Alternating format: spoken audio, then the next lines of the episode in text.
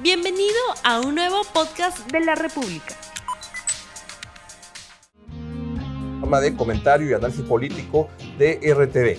¿Qué es, ¿Cuál es el tema de hoy? El tema de hoy es un juego de fechas en el cual Toda la política se está centrando, por alguna razón que vamos a explicarles, al 30 de septiembre, donde el presidente ha anunciado, deslizado, que va a tomar una decisión sobre la pachocha del Congreso para tomar una decisión sobre su proyecto de adelanto electoral. Para ese día, además, el Congreso ha convocado a la elección de los nuevos miembros del Tribunal Constitucional, que es la cancha donde parecería que quieren definir todas las cosas de esta tensión política. Y hace pocos minutos el magistrado Sardón lo que ha anunciado es que la causa de Keiko Fujimori, que se debía ver el 25 de septiembre, o sea, el miércoles, ya no debe ser vista por los actuales miembros este, magistrados del actual TC, sino por los que sean elegidos el 30 de septiembre, con lo cual lo decidirían los nuevos este, miembros del TC. Así están las cosas.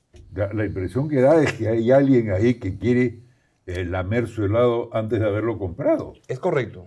¿No? Porque esa especie de, ya no solo hay adelanto electoral, ahora hay adelanto de consulta al, TC también.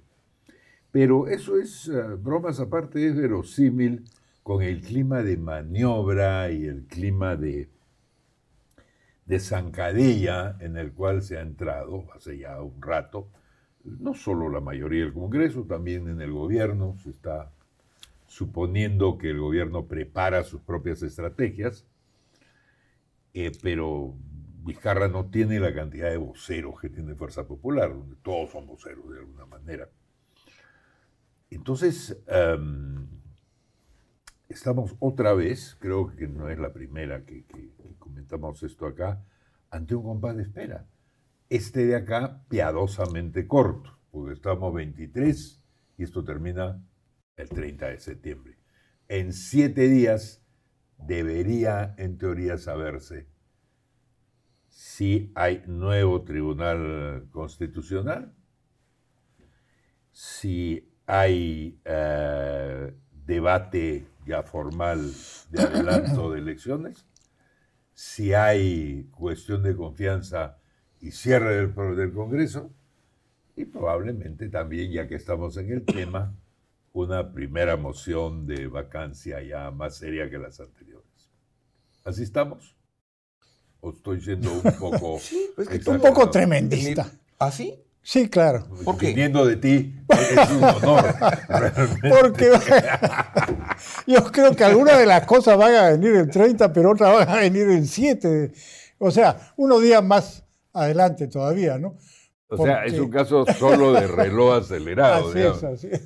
Porque la campaña contra el Congreso eh, tiene que incluir también las declaraciones de Barata, que son a principios de octubre, donde va a señalar que hay algunos eh, eh, excongresistas o quizás algunos congresistas que todavía siguen, que recibieron dinero en el 2011, ¿no? Entonces eso es parte del asunto. Ahora, respecto al Tribunal Constitucional, me parece realmente insólita toda esta gritería antidemocrática. Antidemocrática. Diciendo que el Congreso no puede elegir a los nuevos miembros del Tribunal Constitucional. ¿Esa te parece la esencia del reclamo? No, no, no.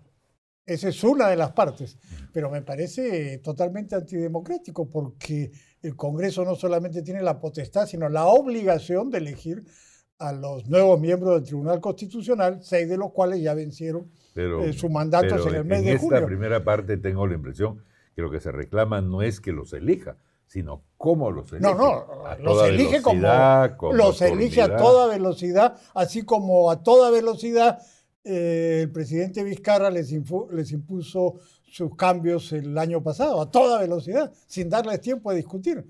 ¿Cómo? O sea, ¿Qué velocidad era esa? La velocidad. Todo eso fue al referéndum. Ah, claro, me aprueban el referéndum en tantos días, me aprueban esto pero, en tantos pero habían tantos días, aquí lo que ha habido es media hora. No, no es media hora, y no importa que sea media hora o un minuto, el Congreso tiene la potestad de elegir. Ahora, puede gustarnos o no gustarnos, pero así funcionan las cosas. El Congreso, si tiene 87 votos, puede elegir o debe elegir a los nuevos miembros del Tribunal Constitucional. Pero es antidemocrático porque si a mí no me gustan los que va a elegir el Congreso, entonces ahí no vale la cosa. Estás centrando el reclamo en un solo punto, en el derecho a elegir o a no elegir. Así es. ¿No es cierto? Pero hay muchos más. Está la naturaleza del trámite, esa velocidad no se había visto Pero eso no tiene para nada una que cosa ver, tan no importante. Hay que es- felicitarlo por hacerlo tan rápido, es- entonces. Está el perfil de los que se han traído para que sean O sea, que no te miembros gusta. del tribunal. No, también. Es decir, es un derecho, no sé si ciudadano o humano, que a uno no le Ah, gustan claro. las cosas. Pero es un derecho democrático que se elijan a los que a uno no le gustan. Porque la Por otra eso. cosa es lo que ha hecho Vizcarra ahora en esta ceremonia de las Fuerzas Armadas, que es absolutamente antidemocrático, nuevamente, para repetirlo. O sea, esto se elige en una negociación. Esa es la democracia. En toda sociedad hay intereses diversos y eso se negocia. Y esas Bueno, negociaciones lo haces- son los que llevan a que se elija tú lo haces a determinados miembros del Tribunal Constitucional. Entonces, Tú lo haces aparecer como si fuera natural que los miembros del Tribunal Constitucional sean una especie de delegados de no los son, partidos. no, no son delegados de los partidos. pero sí. Pero son pero sí producto de una negociación. Siempre ha sido así, que- además, aquí y en todas partes del mundo. En Estados Pero- Unidos, para elegirlos a la Corte Suprema, negocian. pero la negociación tiene que tener algunas bases de legitimidad. Y esta si tiene toda la base de salido legitimidad. en la mañana a buscar a alguien y en 24 horas has conseguido a una persona No. y los estás viendo que no parecen la mayoría muy idóneos y que todos van a hacer una especie de mini congreso ahora en el local del tribunal, porque uno va a votar las cosas que le interesan a este grupo, otro las del otro. ¿Y Yo este tribunal no es así? No o sea, fue elegido con otro o otra mayoría, con otra tendencia, Bueno, yo- y yo- eso podía no Yo gustarle te a diría algunos. que con pocas excepciones el nivel de gente como, como Augusto Ferrero o, o Ernesto Blume u otros, que tampoco gustan a todos, es muy superior ¿A cuál? ¿A quién? a los que se nos está presentando. A ver, como Gonzalo Ortiz de. Ceballos, Ernesto Álvarez, que ha sido presidente del tribunal, eh, Delia Muñoz, eh, esta señora Campos. A mí no me impresiona mayormente. Bueno, pueden no pero- impresionarte, pero tampoco es que sean de bajo nivel. Hay esta señora, por ejemplo, del Callao, cuyo audio ha salido curiosamente en estos momentos, es verdad que no tiene nivel No, para además, ser estos miembro de ese momentos no son curiosos. Estos son los momentos en que eso tiene que salir para que se Claro. conozca. No, no, oh, por favor. Pero que esos audios se filtren en este momento implica que los que lo tienen lo filtran con un interés político. Bueno, Está ma- clarísimo. Para que veas cómo cuando los procesos son de esta naturaleza, el interés político está a, a tres minutos detrás. El interés político del gobierno. En de este caso. todos, de todas las partes, quizá en este caso el gobierno, pero hay los otros intereses políticos. Dicho de otra manera, ¿tú no crees que con lo que van a lograr elegir ahora, cuando consigan los 87 votos, la mayoría va a tener un tribunal constitucional a su favor? No sé si conseguirán los 87 votos y no sé, y la mayoría es una mayoría transitoria que va a cambiar. Va a cambiar dentro de cuatro meses, si es que disuelven el Congreso, va a cambiar el 2020 si hay elecciones adelantadas y va a cambiar el 2021. Y ahí vendrá otro Congreso que elegirá cuando le corresponda a O otro sea, miembro Tú ves del esto con gran serenidad, veo, a partir de las teorías del dejar hacer, dejar No, no, pasar, yo- yo lo- no en la economía, sino ahora ya en la A mí política. lo que no me gusta es esto de que si no hay lo que yo quiero, ah, entonces la democracia no cuenta. Ya este Congreso, que ha sido No, elegido bueno, por pero- la ciudadanía, no tiene derecho Bueno, a elegir a los esa miembros no del es mi posición, ni, ni la he la compartido Vizcarra. con la gente que grita. Pero es la Bueno, de Vizcarra. está bien, yo entre Vizcarra y yo hay dos saludos, o sea, yo no tengo nada que ver con él. Yo tengo una visión, lamento que un poco más cercana en este caso a, a- a lo que Fernando plantea en términos que el fujimorismo... ¿por qué lo lamenta? Yo vi cómo te regalaba esa barra de chocolate en la, en la entrada. Pero es que, claro, es como esas movidas perfectas del fujimontesinismo donde cumple los requisitos, los procedimientos legales, pero es evidente que esto viene con otra intencionalidad y que lo que están eligiendo es no lo que es el mandato de la, de la, de la Constitución, que el TCT sea un órgano independiente, autónomo, sino que están eligiendo a quizá a dos magistrados, o de repente tres o algo así nada más, para hacer la mayoría con la que quieren cumplir una agenda política. Y que está clarísima, por la información que tengo, es uno, vamos a liberar a Keiko. Y están eligiendo de los 11, varios son fachadas, de los más este, notables que mencionas. Van a elegir a, a dos o tres para sacar a la señora Keiko Fujimori con mayoría de los siete miembros. Segundo, lo que van a dar es una sentencia en el caso de Keiko Fujimori que va a ser un contrabandazo para permitir que todos los parlamentarios que están con el codinome complicado sean liberados, porque va a haber una, una sentencia benigna para este, retroactividad benigna, para que el financiamiento no es un delito y eso, y eso lo van a poner en la sentencia. Y por eso es que les han dicho a los parlamentarios... Al, Poder Judicial. Así es. Entonces los parlamentarios van a votar por los que lo van a salvar. Y tercero, van a definir el tema, la cuestión de, confianza en favor de que el gobierno no tiene la, razón y entonces se quedan cinco años más. Entonces, claro, van a cumplir el procedimiento formal, etcétera. Pero esto es una trafaza para que los parlamentarios van a elegir a gente que los va a mantener ahí cinco años y no cuatro, y les va a permitir que salgan libres de cualquier tipo de problema por los codinomes, donde ya está bastante claro que varios de esos parlamentarios van, este, están muy complicados. Entonces, claro, cumple la formalidad, pero es una trafaza, por no decir otra palabra. Pero, a ver, ¿hay 87 parlamentarios que están en la lista de Barata? ¿no? Pero los que hablan ahí, pero ese congreso es un montón de gente concertada donde hay este, unos, hay, piensan unos 15 y hay otros que están haciendo trafa metiendo a la hermana a trabajar. este, claro, hay más argumentos que salvar el Pero que quieren quedarse para eso. Pero además, eh, no es cierto que el financiamiento de los partidos no era ilegal hasta esta ley que se acaba de dar. La sentencia es, yo a lo que voy es que están eligiendo miembros del tribunal para salvarse los que lo van a elegir.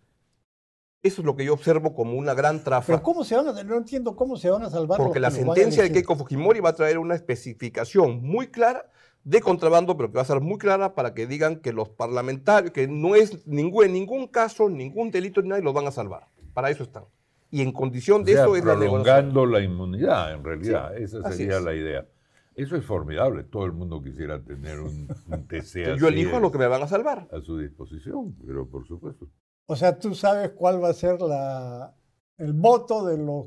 bueno, el señor José Luis Sardón acaba de, de este, decir hace unos pocos minutos ya más, a ver, le tengo gran aprecio personal al señor Sardón, hemos trabajado juntos hace muchos años. ¿A dónde trabajó? En, en, apoyo a la revista Debate, él era jefe de redacción, yo dirigía la, la, revista hace ya como 35 años, o 40 años de repente. Ustedes escribían ahí, no, no se hagan los locos. este, pero es como el operador fujimorista en ese, en ese TC. Y es el que organiza estas cosas. Y ya el día de hoy, acaba, el lunes, acaba de pedir que la votación de Keiko no se vea que este, este TC, esta composición del TC, no la vea este TC, sino el nuevo, el nuevo elegido después del 30 de septiembre. ¿Te da alguna pista? ¿Te da, alguna pista de por dónde va la vaina?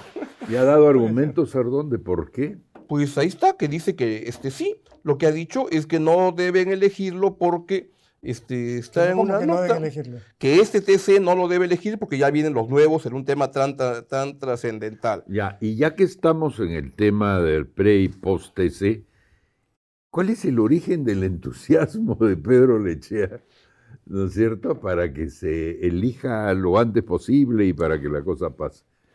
¿Piensa que sus argumentos son parecidos a los de Fernando, de cosas eh, formales, legales y de procedimiento. Él es el presidente del Congreso, de una parte del, Congreso. O sea, sigue las indicaciones que, del, que el fujiaprismo le va dando. Entonces está actuando de esa manera. Como, a ver, digamos, para equipararlo, como Salaverry actuaba también cuando era presidente del, del, Congreso. Entonces usa las herramientas de la presidencia del Congreso para una finalidad política. Perdón, con lo que tú has dicho, los argumentos formales, no, no, no se trata de eso. O sea, es muy claro que la mayoría del Congreso quiere cambiar la composición del Tribunal Constitucional porque hay gente que no le gusta y que quiere poner a gente que sí le gusta. Eso está claro. Pero están en su derecho de hacerlo, como estuvieron en su derecho de hacerlo los del anterior Congreso que pusieron a estas personas. No estamos discutiendo o sea, eso está el, derecho, pero no han podido, ya que están en su derecho, hacerlo un poco mejor. Ah, bueno, pueden, todas las cosas se pueden hacer mejor, pero lo que estamos discutiendo es si este Congreso es el que tiene que elegir a los nuevos miembros del Tribunal Constitucional. Dicho Porque lo que están diciendo manera- es, este Congreso no puede. Eso es cierto. O sea, ni ahora, Sí. ni el próximo año, ni el siguiente. Ya No, pues. no, eso no está en Ah, no, discusión. claro que sí. Pero, Claro que pero sí. No de esta manera. debo entender que tú estabas entonces a favor de la elección, de la frustrada elección de, congre- de, de miembros del TC en el 2013, la famosa repartija. Eh, La verdad no me acuerdo quiénes estaban ahí. No, pero era no, igualito, había pues. gente muy... no Fue la, la vez en mala. 2013 en que Sí. se juntaron elección de los siete miembros del tribunal, del Banco Central y el defensor del pueblo. Entonces Zacatranga más, me quedo, ya dos para ti, dos para ti, Sí, dos para ti y bueno, ya está. Eso es lo que se hace siempre. Si está bien o está mal, si me gustan o no me gustan, pero eso es lo que toda la vida No, es que se ha hecho acá y en todas partes. Y eso es lo que hoy día critica Vizcarra con un argumento, como digo, antidemocrático. Esto se está negociando. Claro que se negocia, siempre se negocia. Pero Desde es que la. Constitución establece que sean los partidos políticos los que designen, están dando una, un origen político a, lo- es, a los nombramientos. ¿no? Como en todas partes. Lo cual sugiere que se necesita otro método, porque este va a es que- crear un ¿Y problema. cuál es el otro vez. método? No sé, por lo menos el de los colegios profesionales, no. Ya, pues e- eso, No, tuvimos con el, eso tuvimos con el Consejo de la Magistratura. Ah, no, que no entre los políticos. No no, entonces sé, mucho algún, peor. algún sistema por concurso, en fin, yo no soy un especialista en el Se tema. puede hacer pero- por concurso lo del tribunal también. Pero Bueno. pues, Yo soy especialista, pero yo con todo lo que veo, yo preferiría traerme árbitros extranjeros. O sea, una corte del un TC compuesta por, Pero- por un- pero- uno como esos de la corte La Haya, con, con el peluquita. Pero que hablen castellano. Claro, que hablen castellano, pero les traducen, ¿no? Porque lo que hay Que venga la comisión de Venecia entonces Porque a resolver las cosas. Acá sobran juristas buenos, lo que faltan es juristas buenos que, que- que se pongan a órdenes de lo que le digan algunas personas en el Congreso para decir, tú vas al TC a cumplir estas órdenes. Mira, tan es así, si quieres más evidencia, que saca tu cuenta, pero de repente no van a, no van a cambiar a, a lo- a los seis que toca cambiar, solo a dos de ellos. Pero ¿quiénes van a estar en primera línea? Están Marianela Ledesma y Tomás este, y Eloy Espinosa.